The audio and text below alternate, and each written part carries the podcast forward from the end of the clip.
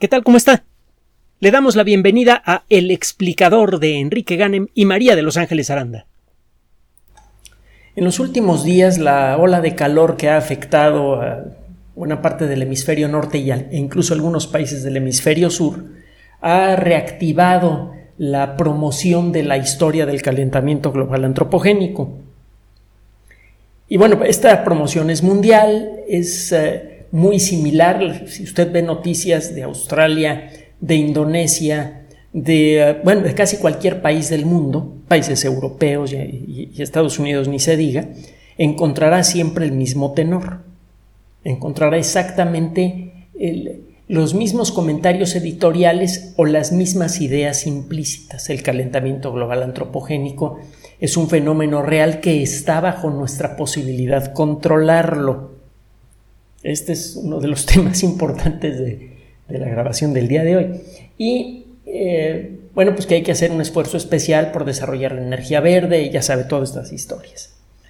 Mire, vamos a comenzar esta cápsula, primero como siempre con una, una, nota, un artículo científico publicado en esta ocasión en la revista Nature Communications, de la que hemos hablado en muchas ocasiones y que es desde luego muy seria. Por cierto, el equipo editorial de Nature y de Science, las dos las revistas más importantes del mundo de la ciencia, de hecho muchos equipos editoriales en el mundo de la ciencia, se decantan a favor de la idea del calentamiento global antropogénico, pero tienen la integridad de publicar trabajos que muchas veces van absolutamente en contra de esa historia. Trabajos que nosotros hemos mencionado en este espacio. Y no hemos mencionado todos, ¿eh? se nos quedan muchos en el tintero. Bueno, en esta ocasión se trata de un estudio realizado en la ciudad de Mayapán, bueno, en las ruinas de Mayapán. Eh, Mayapán es una de las muchas, eh, de los muchos centros ceremoniales mayas que se encuentran en el sur de México. Espectacular, no lo conozco eh, personalmente, pero puedo ver las fotografías y compararlos con, con lo que sí conozco. Realmente es algo muy notable, es famoso en todo el mundo Mayapán. Sabemos que comenzó a tomar fuerza por allá del año 1200 de la era común, es decir, después de Cristo, y eh, quedó prácticamente deshabitada Mayapán unos 250 años después, para el año 1450.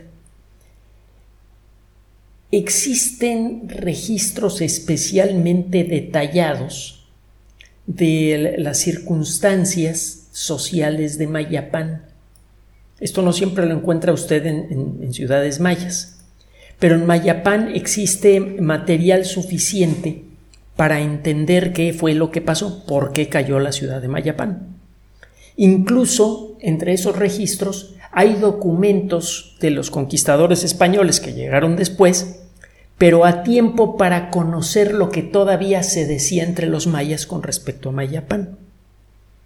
Entonces tenemos una narrativa más o menos completa de, eh, lo que fueron los últimos años de esta ciudad. Y eh, es claro que esta ciudad se desintegró como consecuencia de conflicto social. No fue abandonado el, el lugar nada más, sino que hubo problemas, como los hubo también en su momento en Teotihuacán. Está enorme megaciudad que en su momento fue la más grande del mundo y que se mantuvo funcionando bastante bien por mucho tiempo, tuvo que, hacer, que ser abandonada al final y en sus últimos años experimentó conflictos graves. Hay evidencia de esto porque incluso se ven las huellas de los incendios que ocurrieron en los últimos años activos de Teotihuacán. Bueno, eh, Primero, en la historia maya cayó Chichen Itza y tiempo después cayó Mayapán. La historia está, le digo, bastante bien documentada. Cuando cayó eh, Chichen Itza, mucha de la, gente poderosa de Chichen Itza se movió a Mayapán. Muchas de las eh, familias que detentaban alguna forma de poder se fueron a Mayapán y fueron seguidas por eh, eh, eh, gente común, gente del común de la población. esta gente se reintegró en esa nueva, llamémosle, confederación, que empezó a crecer de manera sustancial. Comenzaron a desarrollarse nuevas zonas alrededor del núcleo de la ciudad. Hay una pared, una, barrera de 9.1 kilómetros de, de, extensión, es decir, una, tiene una circunferencia de 9.1 kilómetros, encierra un área de 4.2 kilómetros cuadrados y adentro de esa región, de esa área, llegaron a vivir entre 15 y 20 mil personas. No es un área muy grande, realmente estaba densamente poblada Mayapán. Y bueno, hay evidencia de la existencia de eh, eh, hortalizas en, casas individuales y también de sembradíos más grandes que seguramente no servían para alimentar a un hogar, sino que de alguna manera proveían alimento para la comunidad. Eh, también hay evidencia de la caza, incluso de la agricultura de maíz, ya de manera más específica. También hay mucha evidencia de intercambio comercial con otras ciudades cercanas. Todo esto mantenía la vida social de Mayapán y eh, la evidencia es bastante clara. Usted puede ver en eh, entierros, en documentos, en narrativas de los conquistadores que llegaron después, una, eh, una época buena para Mayapán que duró más de un siglo, y luego empezó a decaer. Empezaron los conflictos. Esto se puede ver incluso en los esqueletos. En algunos de ellos se encuentran eh, heridas traumáticas causadas por golpes, en pocas palabras, o por eh, armas penetrantes de algún tipo. Esto coincide con la época de declive de Mayapán. Si usted estudia los huesos de las personas que vivieron en este lugar a lo largo de estos dos siglos y medio, usted encuentra un patrón muy claro en la alimentación. Usted es, en muchos sentidos, lo que come. Es una frase hecha que realmente tiene mucho de cierto. En un sentido eh, intangible, pero también en un sentido literal. Lo que come usted incluye nutrientes que van a parar a sus huesos. Si usted come continuamente de la misma fuente, por ejemplo de los sembradíos en una cierta zona del lugar en donde vive, de la región en donde vive, eso se va a reflejar en sus huesos.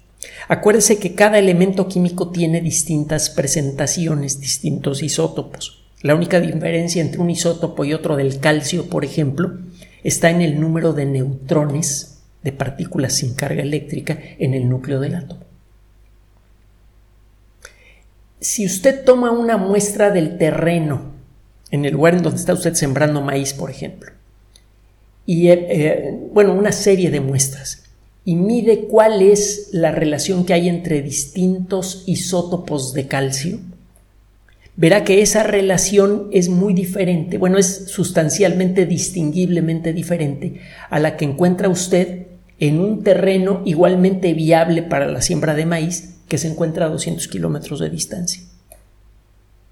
La proporción exacta de isótopos de calcio, isótopos de oxígeno y otros uh, elementos químicos comunes es muy particular para cada terreno. Si usted está comiendo continuamente materiales que vienen de ese terreno, eso se empieza a notar en sus huesos. Si usted toma una muestra de los huesos que una persona que comió siempre el maíz que era sembrado en el mismo terreno, va a encontrar la misma proporción de distintos isótopos de calcio, de oxígeno, de carbono en sus huesos. La misma proporción que encuentra usted en el suelo. Al hacer estos estudios quedó claro que durante la época estable de Mayapán, la comida venía de muchos lugares diferentes, principalmente de la zona de Mayapán, pero había mucho intercambio comercial. La historia de los huesos dice que en los últimos años esto comenzó a cambiar. La gente empezó a comer cada vez más y más de lo que tenía la mano eh, a su alrededor.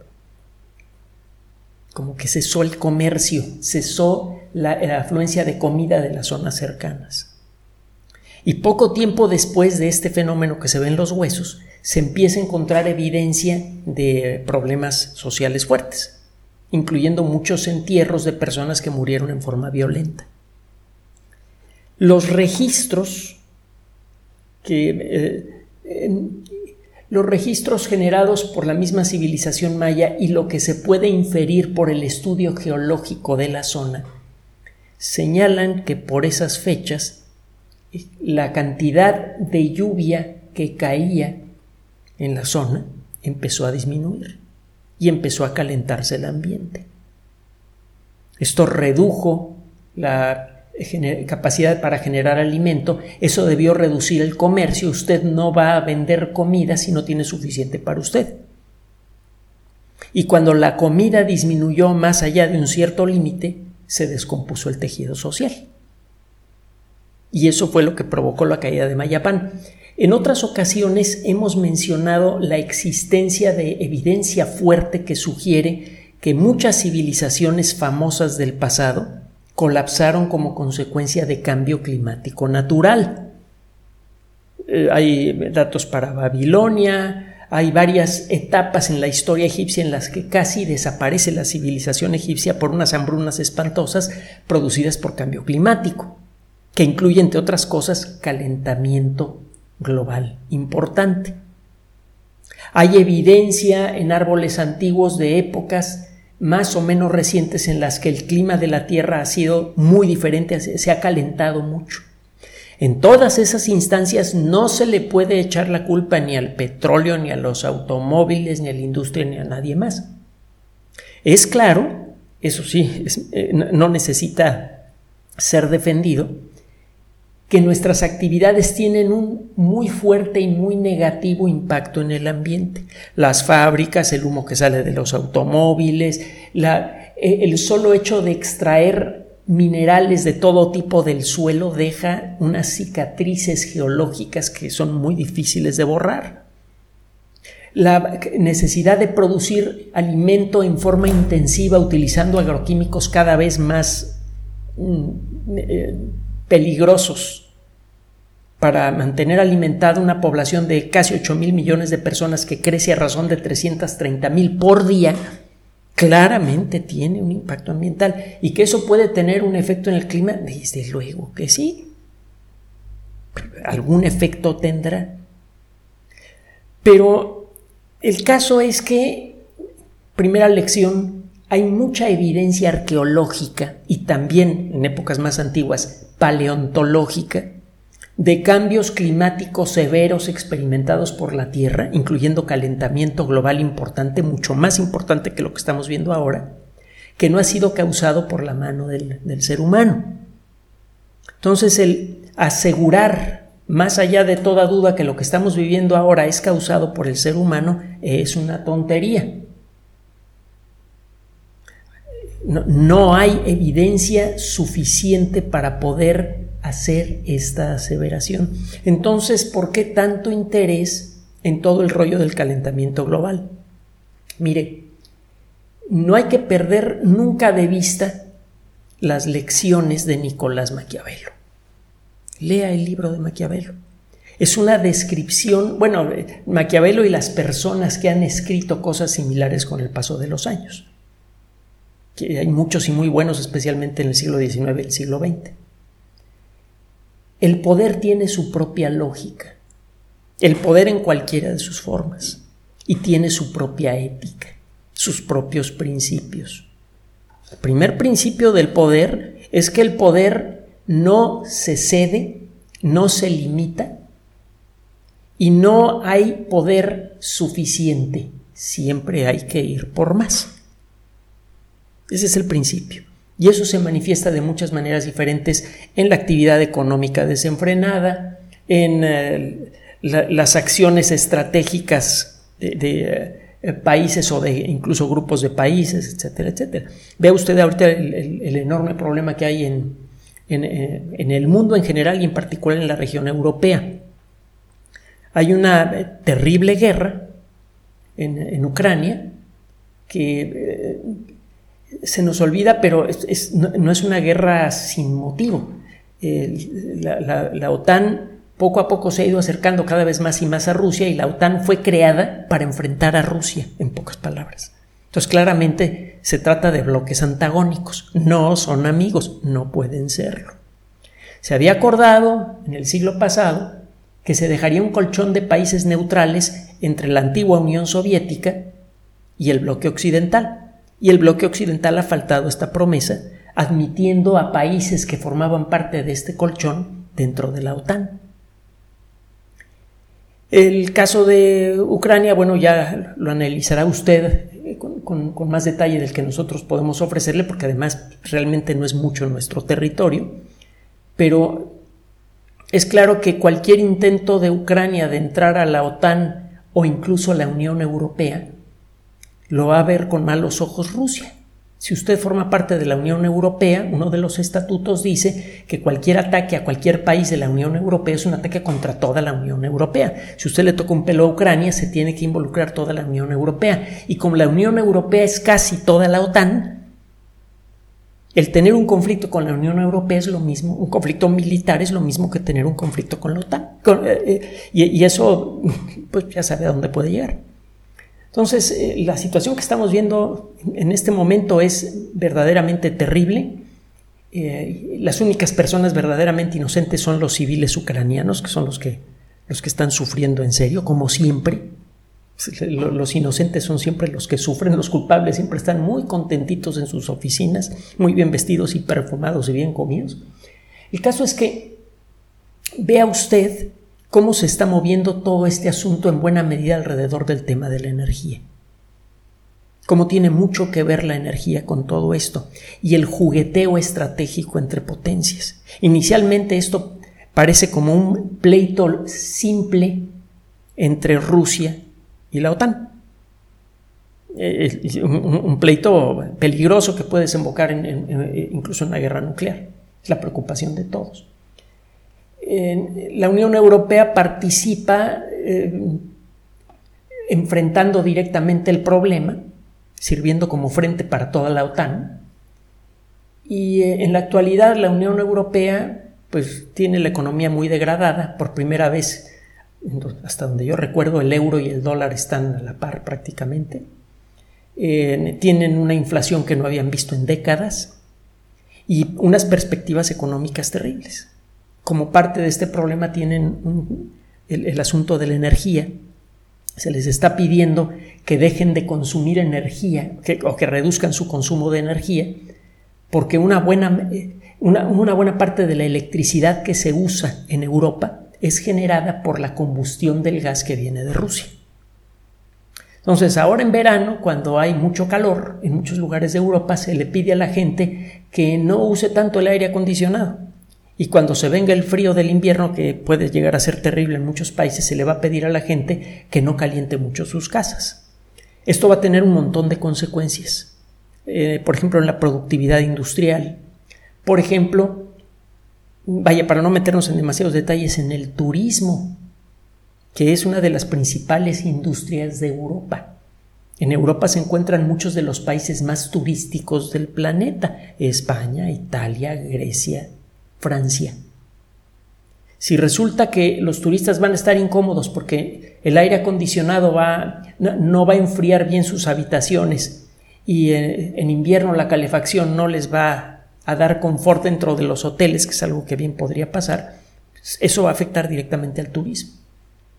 La producción de alimentos, la distribución de alimentos, todo esto tiene que ver con la energía. Y eh, cada vez parece que más y más que este pleito tiene también mucho que ver con la energía.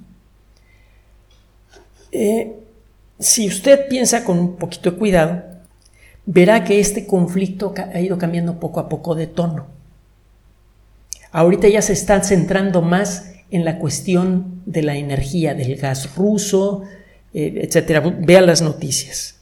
Cada vez hay menos discusión sobre el papel que tuvo el deseo de Ucrania de unirse al bloque que es directamente antagónico al de sus vecinos, los rusos. Cada vez hay menos eh, discusión sobre cuáles fueron las causas de la guerra y quiénes fueron los que la incitaron. Y eh, hay por ahí un signo muy interesante, un detallito muy interesante. Resulta que en, varios temas eh, aparentemente poco importantes, Rusia y los Estados Unidos están volviendo a dar la mano. Uno de ellos, por ejemplo, Rusia y Estados Unidos vuelven a colaborar en la Estación Espacial Internacional. Casi, casi, casi. Si uno piensa mal, y es fácil pensar mal cuando se trata de política, sobre todo de política global, eh, parecen haberse puesto de acuerdo para eliminar o para reducir en mucho, para empobrecer mucho a un bloque de países que eh, amenazaba con convertirse en, una potencia eh, tan grande como ellos por, por cuenta propia, que es Europa. Europa tiene industrias fuertes, tiene una enorme tradición cultural, tiene todos los elementos para formar un bloque eh, tan poderoso como, en eh, como a su modo lo, lo forman los Estados Unidos. Solo que Europa no tiene fuentes de energía suficientes para mantener funcionando su industria y los Estados Unidos sí. Y lo mismo pasa con Rusia. Entonces, si usted ve una lista de las grandes superpotencias del mundo y considera la Unión Europea como una de ellas, verá que ahora está muy disminuida. Y ahora los países que más se sacaban la lengua en este conflicto ya están dando la mano por debajo de la mesa. Bueno, eh, esta historia se la contamos por lo siguiente. Si usted quiere entender a fondo todo lo que está relacionado con el calentamiento global antropogénico, tiene que considerar algo más que la información que viene del mundo de la meteorología, de eh, las simulaciones por supercomputadora y otros, otras fuentes de información científicas. Tiene que empezar a ver el panorama global y tiene que pensar cómo se piensa cuando se tiene o se quiere conseguir poder. La gente que realmente está detrás del rollo del calentamiento global antropogénico, la que mueve los cables, que están en el mundo de la política y no son los más visibles. Acuérdese que muchas veces los que realmente tienen el poder son invisibles. Lea, por favor, Los Tres Mosqueteros y vea el papel de Richelieu en esa novela. Es la, persona que realmente movía todo en Francia en, la perspectiva de Alexandre Dumas. Bueno, eh, eh, la gente que mueve el rollo del calentamiento global antropogénico está utilizando todas las herramientas de la propaganda para impulsar esta historia. Por ejemplo, apela mucho a nuestros sentimientos. La mayoría de las noticias que tienen que ver con, con este tema siempre son presentadas para generar temor, preocupación, vergüenza y al mismo tiempo esperanza. Están manipulando emociones. En eso son expertos en los medios de comunicación masiva y utilizan frecuentemente noticias exageradas o incluso mentiras abiertas para conseguir sus fines. Simplemente vea la cantidad creciente de escándalos que hay en todos los medios de comunicación del mundo, incluso en, países en donde se supone que los medios tienen absoluta libertad, como los países europeos. Eh, ¿Cuántos casos de eh, mentiras falsas incluso mentiras de alta tecnología, los famosos deepfakes, eh, se están presentando ahora para tratar de, eh, sea de promover la imagen de algún político o desarticular el proyecto de, gobierno de, otro grupo de personas. En, los últimos meses muchos mm, proyectos políticos, sobre todo los que son así medio izquierdosos, han recibido este tipo de ataques con noticias falsas. Y ya saben que la mentira cuando no mancha tizna. Aunque la gente no se crea las mentiras, aunque se demuestre que una noticia es, eh, eh, negativa sea falsa, mucha gente se queda con la idea de que la persona o grupo que salieron en esa noticia tienen algo oscuro, algo que esconder. Bueno, el punto es que eh, detrás de todo este rollo del calentamiento global antropogénico hay dinero y mucho dinero.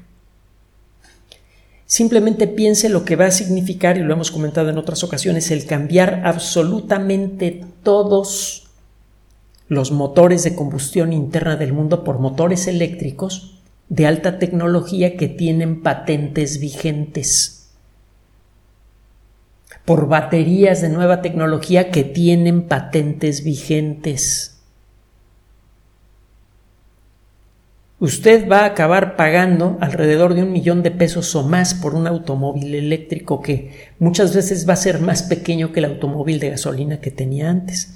Y las piezas de recambio, pues las baterías y eh, piezas para el motor y todo eso, van a salir muy caras. Va a estar usted pagando las patentes de, quienes las desarrollaron.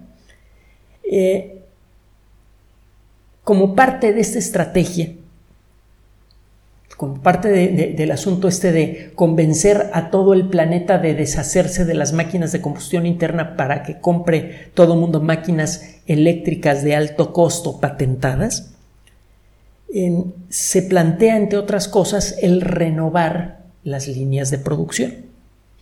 Y esto, eh, algunas personas dicen, bueno, esto puede ser bueno, porque eso significa que van a crear nuevos empleos. No, escuche esto. No le voy a decir la compañía en particular, pero sí, es decir, vamos a mencionar el pecado, pero no el pecador.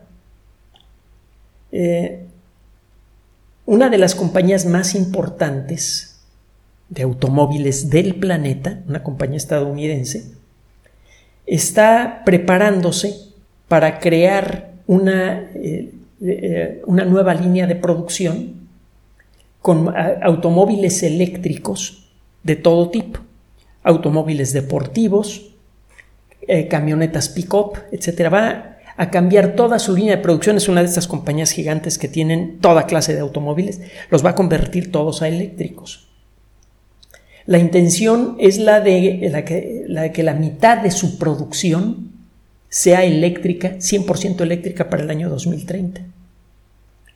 Eh, están planteando empezar a desarrollar para los finales del próximo año 2023 la capacidad para producir 600.000 automóviles eléctricos por año inicialmente para el año 2023 con la idea de subir su capacidad de producción hasta que la mitad de los vehículos que produzcan sean eléctricos para el 2030 como mínimo. Eh, la compañía está utilizando baterías que utilizan mucho menos materias primas. Son baterías de alta tecnología, mejoradas y desde luego patentadas. Y los automóviles van a utilizar menos materiales, supuestamente van a ser más duraderos, entonces supuestamente deberían ser más baratos. El costo proyectado es entre el doble y el triple de un automóvil de gasolina de las mismas, eh, eh, eh, del mismo nivel.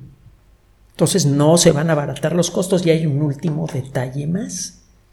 La compañía dice que para poder financiar los costos de esta conversión va a tener que deshacerse de cuando menos mil trabajadores inicialmente. Es probable que haya más despidos. Y algunos especialistas en la industria dicen que esos eh, empleos no se van a volver a recuperar. Porque lo que va a hacer esta empresa, que es lo que han hecho, ya lo han hecho en el pasado, es reemplazar los trabajos que se pierdan por robots. Van a despedir a gente que participe en las líneas de producción de automóviles de gasolina, van a crear nuevas líneas de producción eléctricas con menos gente aún. De hecho, en muchas líneas de producción ya nada más hay robots. Hay otras en donde hay algunas personas haciendo trabajo. Parece que esas personas van a ser eliminadas también. Y se van a eliminar otros elementos también, por ejemplo, las muchas casas distribuidoras de estos automóviles podrían desaparecer. La idea es vender los automóviles principalmente en línea. Entonces la cantidad de personas que van a perder su empleo como, como consecuencia de este movimiento estratégico es enorme y la experiencia nos dice que estos empleos cuando se pierden no se recuperan. Ve el estado nada más en el que ha estado en las últimas décadas la ciudad de Detroit, que fue la capital del automóvil mundial. Han pasado ya varias generaciones de personas que han vivido en una pobreza verdaderamente terrible porque no hay trabajo.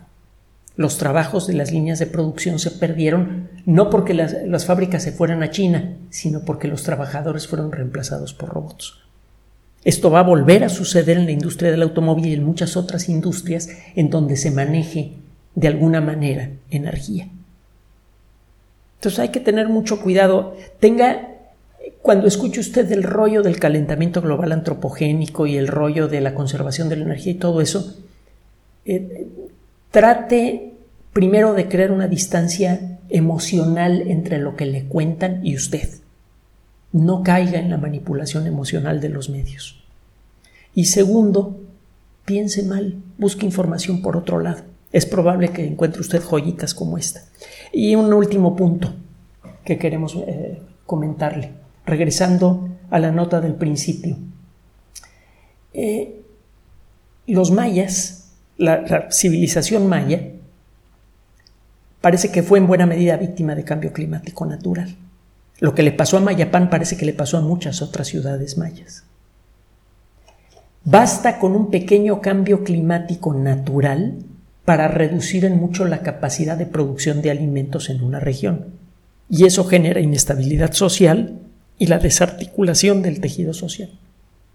Lo que le pasó a una ciudad maya hace más de 700 años, bien podría sucederle también a la sociedad global si vivimos con la idea de que podemos controlar el clima. Es cierto que nuestras actividades tienen un impacto ambiental importante y que hay que encontrar la manera de reducir ese impacto ambiental. Pero lo cierto es que eh, el clima va a seguir cambiando por cuenta propia aunque no, no metamos la mano en él. No podemos seguir utilizando los recursos del planeta al máximo imaginando que si nos portamos bien, el planeta va a seguir permitiéndonos producir comida de manera estable. No hay forma de sostener de manera segura a largo plazo una población de más de 8 mil millones de personas. Sería bueno que tomáramos ese ejemplo del pasado para evitar que el futuro sea tan desolador como las ruinas de una antigua ciudad maya.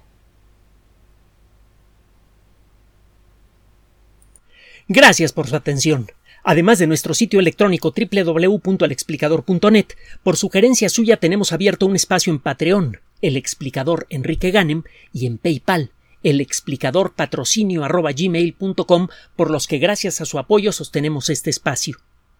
Puede usted descargar gratuitamente estos audios en formato MP3 en Spotify y en iTunes como El Explicador sitio oficial y en SoundCloud como El Explicador y con formato de video en YouTube en El Explicador sitio oficial. Recuerde nuestras redes sociales de siempre, Twitter Enrique-Ganem y en Facebook Enrique Ganem sitio oficial, El Explicador y los grupos que usted ya conoce. Finalmente, El Explicador siempre somos María de Los Ángeles Aranda y Enrique Ganem. Gracias.